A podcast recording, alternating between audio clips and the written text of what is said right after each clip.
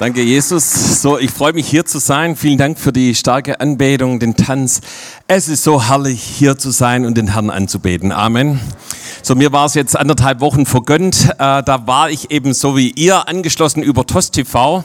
Und das ist schon ein Riesensegen, muss ich wirklich sagen, dass man da connected ist. So, der Hintergrund war, ich hatte eine Knie-OP, da wurde ein Metallstück entfernt. Ähm, preis dem Herrn, als ich das Ding gesehen habe, habe ich gedacht, preis dem Herrn, dass das draußen ist, ja. Ähm, so, Jesus ist der, der heilt und manchmal gebraucht er auch ein paar Ärzte dazu, ja. Ähm, aber Gott tut Wunder. Ja, äh, danke Claudia für die ermutigende Botschaft. Ja, Jesus ist der, der versorgt. Amen. So, und weil Claudia gesagt hat, wir sollen Jesus die Ehre geben, möchte ich damit starten. Wir, Gutland und ich, wir haben auch kräftig geerntet und preis dem Herrn, wir konnten alle Schulden, die da waren, bezahlen und der Herr zerbricht jede Schuldenlast und versorgt wunderbar. Danke, danke Jesus. Amen. Ja, Halleluja. Geht's euch gut? Habt ihr Hunger nach dem Wort Gottes? Okay, dann legen wir los. Jetzt darf irgendjemand mal raten, welches Buch wir heute aufschlagen. Oh, ihr seid alles Propheten hier, ja. Also Epheser, ja, come on. Ähm, und es geht um die apostolische Vollmacht und ich liebe den Epheserbrief. Er ist wirklich sehr, sehr herrlich und äh, ich war ja jetzt eben auch viel zu Hause und äh, ich habe den Epheserbrief natürlich auch gelesen, eben zusammen mit der Apostelgeschichte 19, so wie Jobst auch letzten Sonntag hier absolut stark gepredigt hat, ja. Und als ich das studiert habe, da ist in mir richtig ein Erweckungsfeuer losgebrochen. Ich gesagt, oh Jesus, das brauchen wir, das will ich, ja. Zeichen und Wunder, Menschen, die gerettet werden, die ihr Leben mit Gott in Ordnung bringen, ja, die nicht einfach nur so weiterleben und sich eine gute Botschaft anhören, sondern die ihre Sünden bekennen, die ihr alten Schrott rauswerfen und ganze Sache machen mit Jesus. Und der Hintergrund, äh, wir nennen das apostolische Vollmacht. Ja, so das hört sich nach zwei etwas, ja, vielleicht ungewohnten Begriffen an, aber das ist etwas, was der Heilige Geist tut. Er kommt mit Macht und mit Kraft. Er kommt und erfüllt uns und er setzt uns frei, in einer neuen übernatürlichen Dimension zu dienen, dass Gott uns gebrauchen kann, anderen Menschen zu dienen, dass, dass Dinge passieren, die du selber nicht tun kannst. Und äh, das ist die Berufung, die Gott für dich hat. Ja? Jetzt stupf mal deinen Nachbarn an und sag, du, in der apostolischen Vollmacht zu dienen, das ist deine Berufung. Ja? So, wenn du jetzt jemand neben dir sitzen hast, der sagt, hey, ich weiß gar nicht, um was es geht. Also wir versuchen das hier noch ein bisschen klar zu kriegen. Ja, und wir gehen in einen richtig krassen Vers, starten wir heute, und zwar der Vers 19 im Kapitel 1. Und da heißt es, was auch die überwältigende Größe seiner Kraftwirkung an uns ist, die wir glauben gemäß der Wirksamkeit der Macht seiner Stärke. Amen. Ja. Also, ähm, Jobs hat es letztes Mal schon gesagt, an diesem Wort gibt es vier neutestamentliche Wörter, die für Kraft und Macht stehen. Ja, also ich glaube, dass Paulus alle griechischen Wörter zusammengesucht hat, die irgendwie die Kraft und die Vollmacht Gottes widerspiegeln, ja. Und die schauen wir uns ganz kurz an. Das ist das erste ist die Dynamis, ja. Und das kennt der eine oder andere. Das ist genauso Apostelgeschichte 1 Vers 8, ja. Die Kraft, die Dynamis des Heiligen Geistes steht für Kraft, Stärke, Fähigkeit, Wunderkraft. Und das ist eine Kraft, die der Heilige Geist für uns hat. Und genauso auch die zweite Bedeutung ist Energia, ja. Das heißt, die Wirksamkeit die steht für Energie, ja. So Energie kennen wir es wahrscheinlich meistens von Energiesparen, ja. Aber ich habe so ein bisschen einen physikalischen Background, habe mal Elektronik studiert. Ähm, da geht's um Energie, die angewandt wird, die nicht einfach nur rumliegt, sondern die man anwendet. Ja, elektrische Energie zum Beispiel, ja, dass es hier so schön leuchtet. Äh, und und Gott möchte, dass du seine Kraft anwendest, ja, dass die Energie nicht einfach nur rumliegt, ja, äh, gibt es auch so Lageenergie, ja, aber Gott möchte eine Dynamik freisetzen, ja. Ähm, dann geht es, die dritte Bedeutung, Macht, Kratos, ja, die körperliche Gewalt, Übermacht, das hat sowas auch mit Demokratie zu tun, ja, also eben zu herrschen. Und die vierte Bedeutung ist Stärke, Issues, ja, nach Gewalt und Kraft. Aber du merkst, in all dem Halleluja. Habt ihr's? Ja, so, so ist es. Ja, sagen wir zu einem nach, so ist es. Ja. Halleluja. Und im Vers 21 gibt es dann die fünfte Bedeutung, aber die lassen wir jetzt mal weg. Ja. Ähm, aber Gott möchte mit, deiner, mit seiner Kraft auf dein Leben kommen. Und das ist das, was die Epheser erlebt haben. So, Paulus ist dorthin gekommen und äh, in seiner dritten Missionsreise und die haben Erweckung erlebt, wie ich es vorhin schon gesagt habe. Und zwei Jahre später aus der römischen Gefangenschaft schreibt er diesen wunderbaren Brief an die Epheser. Und er steigt ein hier im ersten Kapitel, wir haben das schon gehört, mit einem mega Fundament für alle Christen, und zwar damit, dass sie wissen, wer sie in Christus sind. Und ich möchte es hier nochmal kurz zusammenfassen. Wir haben gestern Abend eine sehr starke Botschaft hier von Maria Klause gehört und die kann ich jedem nur empfehlen. Und äh, ich habe es hier auch nochmal zusammengetragen, wer wir in Christus Jesus sind. Also in Jesus bin ich gesegnet. Zu deinem Nachbarn, sag mal, ich bin gesegnet. Und sagt, ich bin auserwählt. Ich bin angenommen. Ich bin erlöst ich bin begnadigt. Ich bin versiegelt mit dem Heiligen Geist. Ich bin geliebt. Ich bin gerettet. Ich bin ein Kind Gottes. Ja. Und das möchte Gott in uns hineinpflanzen, dass es in Fleisch und Blut übergeht. So wie sich jeder Mathelehrer wünscht, dass du die Mitternachtsformel auswendig kannst, ja, wenn du nachts um zwölf geweckt wirst. Ja, kannst du die noch minus b plus minus Wurzel aus b Quadrat minus 4ac durch 2a? Egal nicht so wichtig. Wichtiger, dass du weißt, wer du in Jesus bist. Ja? Dass du nicht überlegst, wer überlegt sich noch, ist jetzt links die Bremse oder rechts beim Autofahren. Ja? Ihr habt alle Automatik, gell? ja, preis werden. Ähm, äh, auch das geht in Fleisch und Blut über. Und deshalb sollte das, was hier in Epheser 1 steht, dass du weißt, du bist gesegnet mit allem geistlichen Segen. Ja? Und wenn du das proklamierst, dann hast du alle Segnungen auch außerhalb des Epheserbriefs eingeschlossen. Ja, Klammer auf, Klammer zu. Und Halleluja. Danke, Jesus. Ähm, und jetzt geht es weiter. Ja? Und zwar möchte ich heute in diesen zweiten Abschnitt einsteigen. Und das geht ab Vers 15 los. Und da heißt es darum. Ja? Sag mal darum. Ja, oder deshalb, äh, meistens in den unterschiedlichen Übersetzungen entweder darum oder deshalb. Das heißt, es bezieht sich auf den ersten Teil und äh, dann heißt es hier, darum lasse ich auch äh, darum lasse auch ich, nachdem ich von eurem Glauben an den Herrn Jesus und von eurer Liebe zu allen Heiligen gehört habe. Ja, das heißt, das, das ist das, was Paulus bewegt. Er hat gehört, wow, die Epheser, da ist eine Glaubenskraft da. Hey, die, da ist eine Liebe zu Gott und zu anderen Menschen da. Und das bewegt ihn wirklich zu, ins Gebet zu gehen, Gott zu danken, kommen wir später noch drauf, ja. Und dass diese beiden Dinge, der Glaube und auch die Liebe, das ist ein Schlüssel, um an diese Kraftwirkungen, von denen wir gerade gesprochen haben, sich anzuschließen, sich die eigen zu machen, ja, an die Salbung des Heiligen Geistes, die Vollmacht zu empfangen. Und da gibt es eben diese zwei grundlegenden Schlüssel, Glaube und Liebe.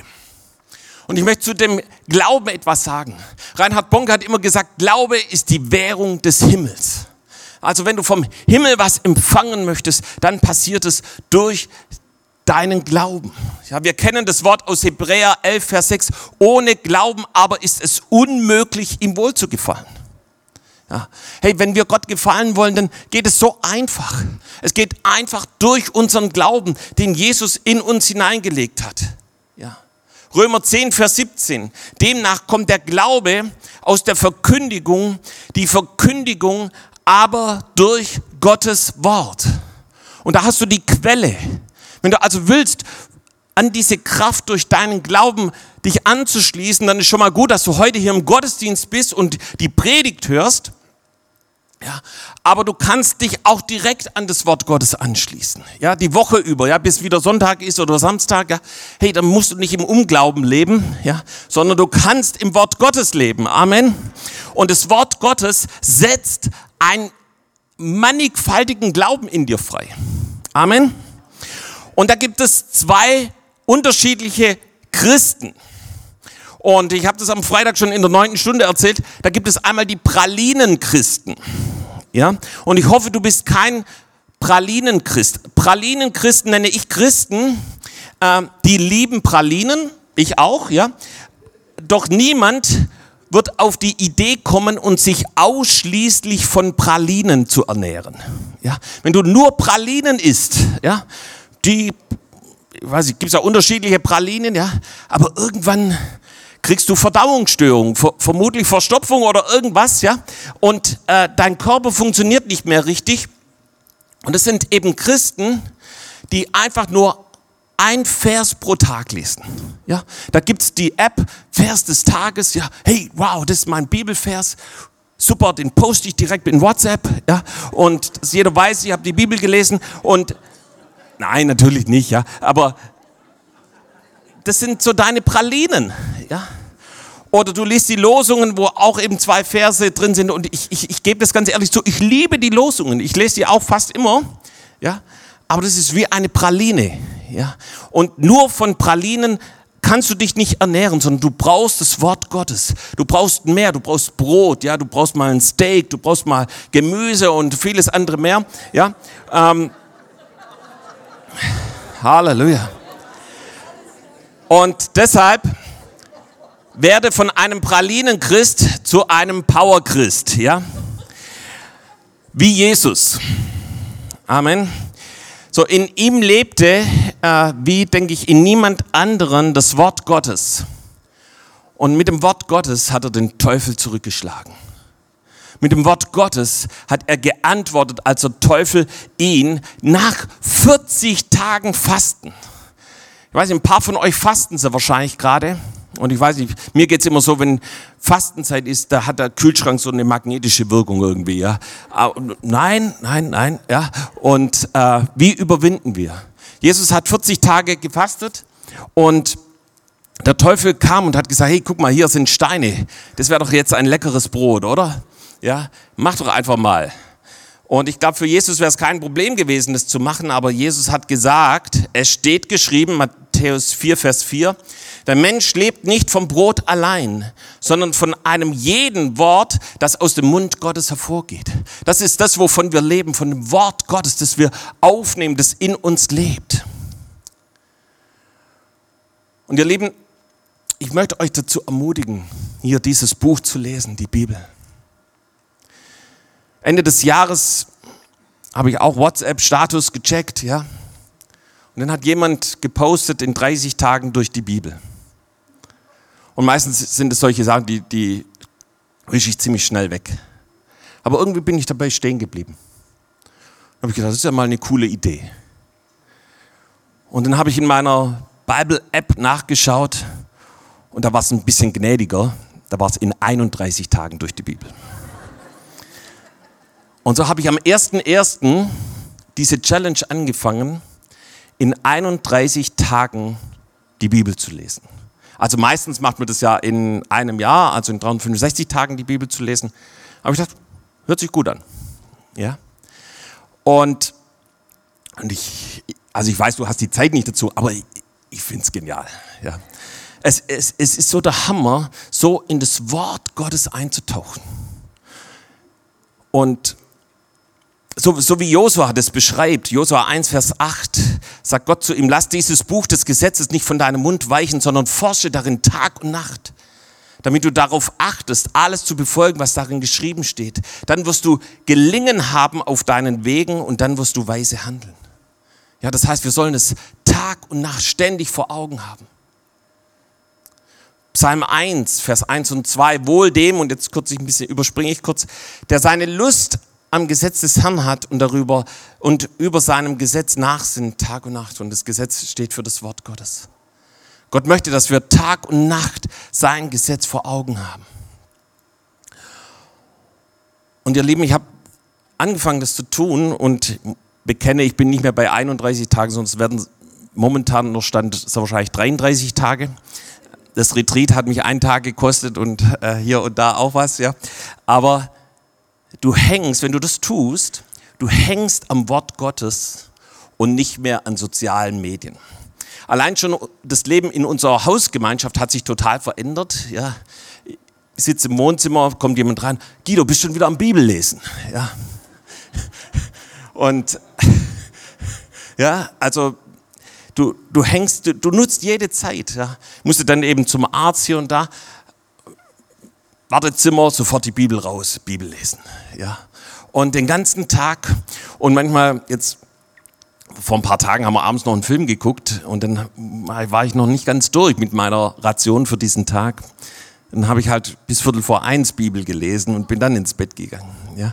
Also du bist gefüllt mit dem Wort Gottes und äh, du denkst ständig über das Wort Gottes nach und es ist eine andere Art, Offenbarung aus dem Wort Gottes zu empfangen. Ich habe daraus zwei Arten entwickelt, das Wort Gottes zu lesen. Und beide haben ihre Berechtigung, beides praktiziere ich auch. Einmal das Wort Gottes in die Tiefe zu lesen. Ja, das vergleiche ich mit einem Spaziergang durch ein Schönbuch. Wenn du durch ein Schönbuch spazieren gehst, du siehst Wildschweine, du siehst Hirsche, du siehst Bäume und Pflanzen und wow, alles richtig cool. Ja, und so ist es, wenn du in die Tiefe ins Wort Gottes einstellst, dann schaust du dir die Wortbedeutung an, den Urtext und du, du hast eine Konkordanz oder irgendwie, irgendwie welche Tools noch dazu. Ja? Aber du machst eben so einen Spaziergang durch ein Schönbuch. Was ganz anderes ist es, wenn du in die Weite liest. Ja? Also wenn du zum Beispiel heute von Tübingen nach Hamburg fährst, siehst vielleicht keinen Hirsch und kein Wildschwein, aber du siehst vielleicht den Rhein, den Odenwald, den Harz, Frankfurt, Hannover und so weiter. Und so ist es, wenn du viele Kapitel pro Tag liest und ich hoffe, es kommt niemand unter Druck, also entspann dich da, ich möchte hier keinen Druck aufbauen, ich will nur ermutigen, mehr die Bibel zu lesen, ja? Also, was passiert, wenn du beim Bibellesen Gas gibst, ja? Ähm, wer liebt es beim Autofahren Gas zu geben, ja?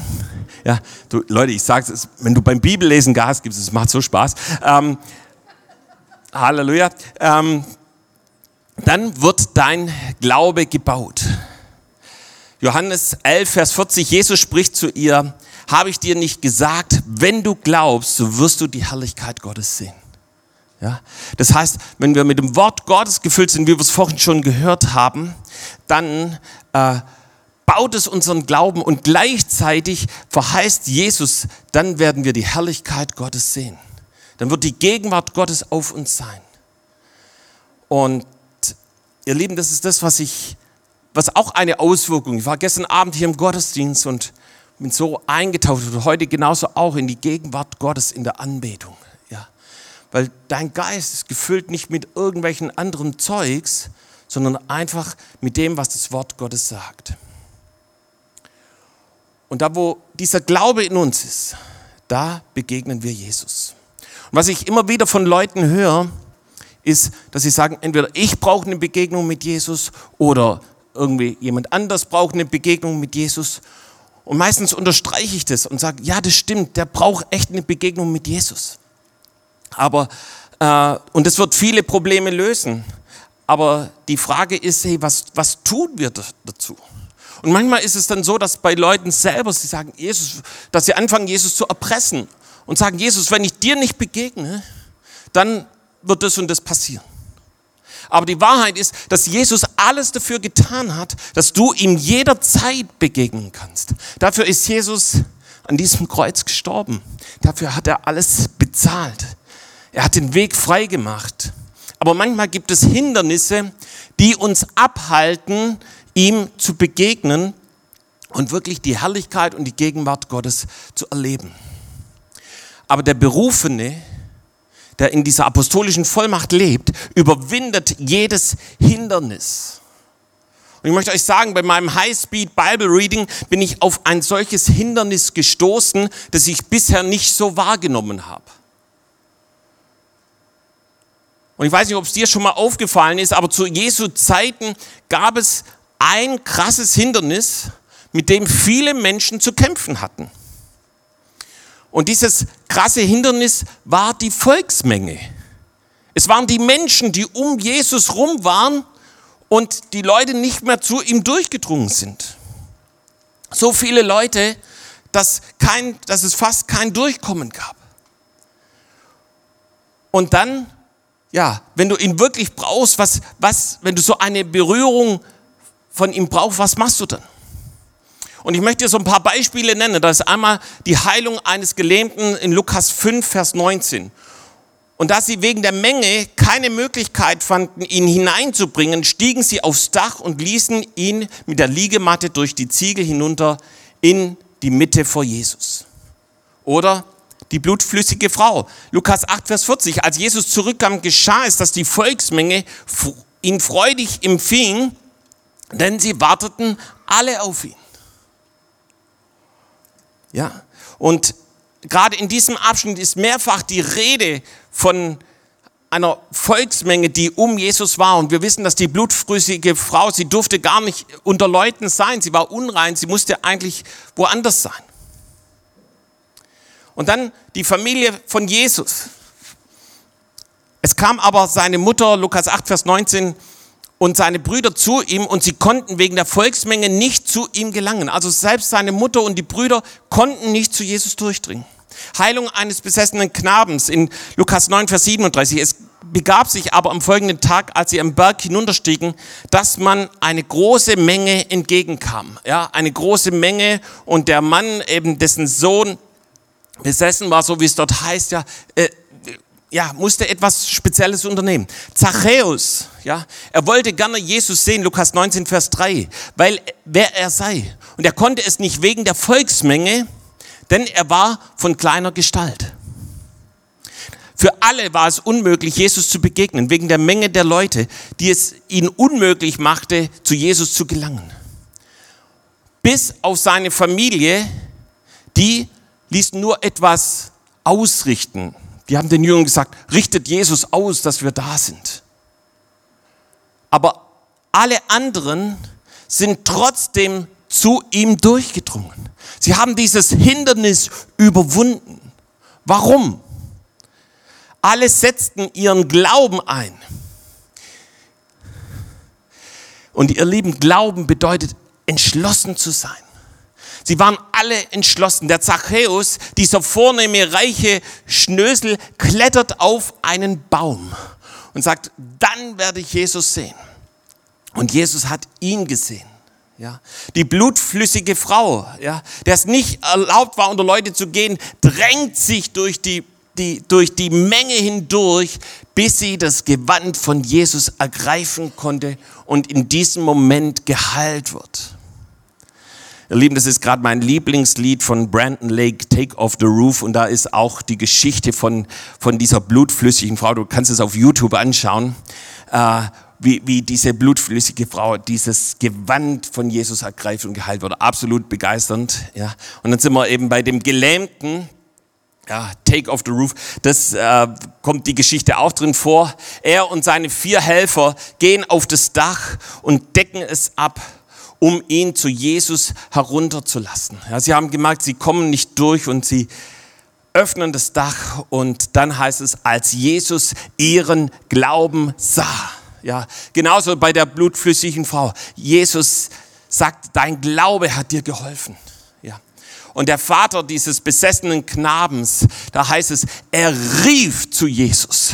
Er schrie zu Jesus, Jesus, hilf meinem Sohn. Die Jünger konnten ihm nicht helfen, aber ich bin sicher, du kannst es. Und Jesus befreit ihn und er, wird komplett frei. Und vielleicht bist du heute hier und sagst, hey, die Menschenmenge, ähm, die hält mich nicht davon zu, zurück, zu Jesus zu kommen. Aber vielleicht sind es andere Gründe. Doch was du bei diesen vier Beispielen siehst, ist ihre Entschlossenheit. Koste es, was es wolle. Ich dringe heute zu Jesus durch. Ich bin bereit, mich zu blamieren. Ich, mir ist es egal, was andere denken. Ich will einfach zu Jesus. Und vielleicht sind sogar hier einige und ein Hindernis ist wirklich die Volksmenge. Die Menschen, die vielleicht hier sind. Ihr Lieben, das war bei mir der Fall, als ich im Gottesdienst war und noch nicht Christ war. Ich traute mich nicht, mit meinem meinen Arm zu, zu heben und zu sagen, ja, ich möchte Jesus nachfolgen, bei der Frage, wer will Jesus nachfolgen? Erst einen Tag später fasse ich all meinen Mut zusammen und ich sage, es ist mir egal, was die anderen denken, ich will Jesus nachfolgen. Deine Entschlossenheit. Und mit, diesem, mit dieser Entschlossenheit, meinen Arm zu heben, habe ich das erste Mal Jesus erlebt. Ich habe erlebt, wie er in mein Herz kam, wie er mich gerettet hat, wie das, was wir in Epheser 1 gelesen haben, zu meinem Fundament geworden ist. Ich bin ihm begegnet, seine Herrlichkeit gesehen. Setze deine Entschlossenheit ein, Jesus wird dir antworten.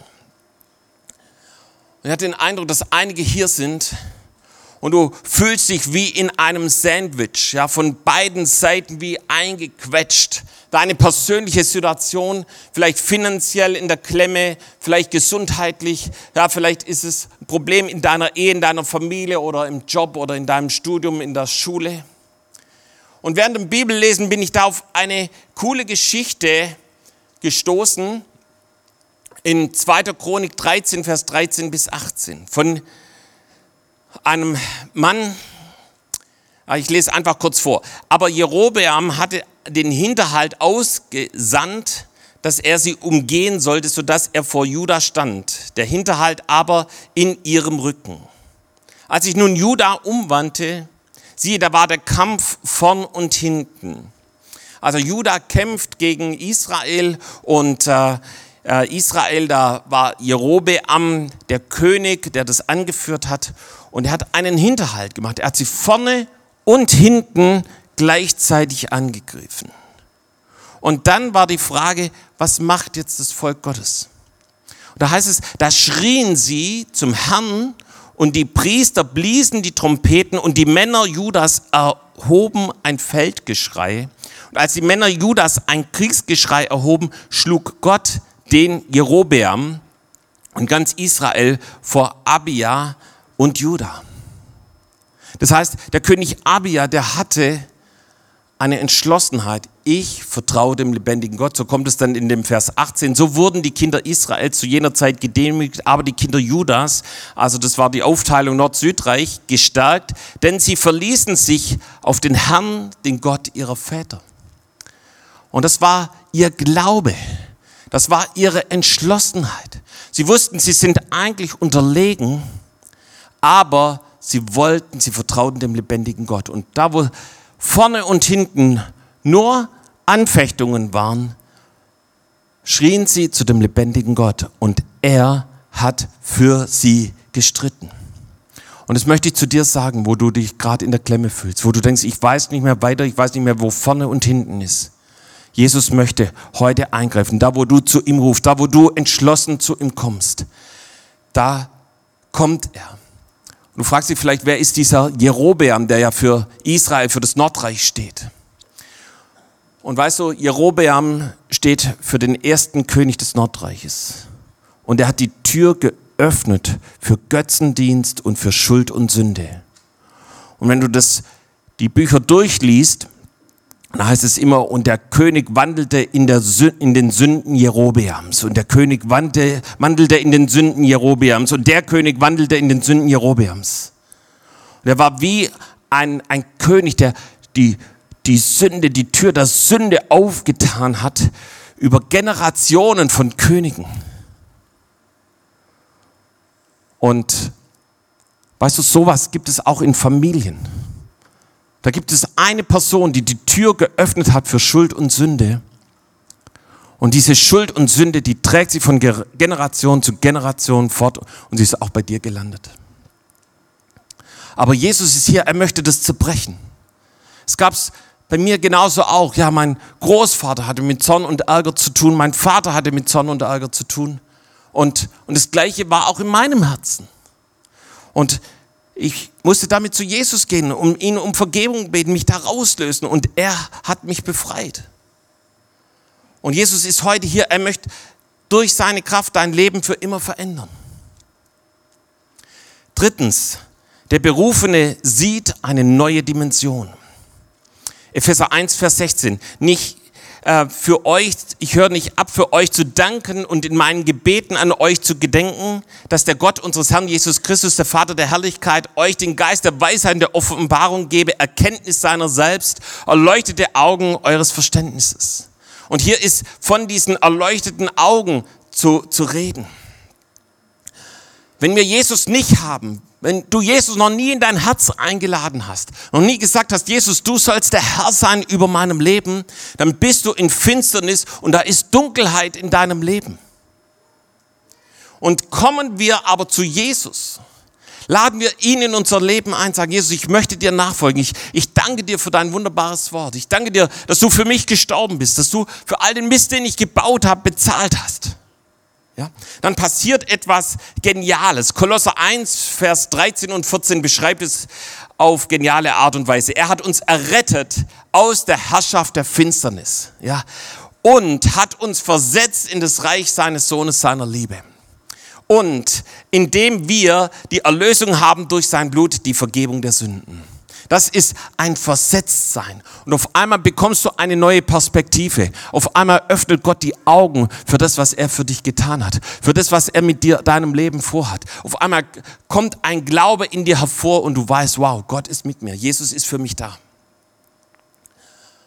Und da, wo du Jesus noch nicht kennst, dann geh hier nicht raus, ohne dass du versetzt bist in das Reich seines Sohnes. Geh hier nicht raus und bleib in der Finsternis, sondern komm in sein wunderbares Licht.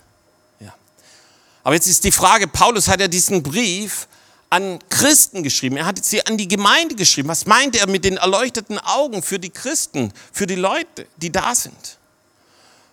Gott sagt, es gibt noch eine größere Dimension seiner Erkenntnis, seines Wortes. Ja.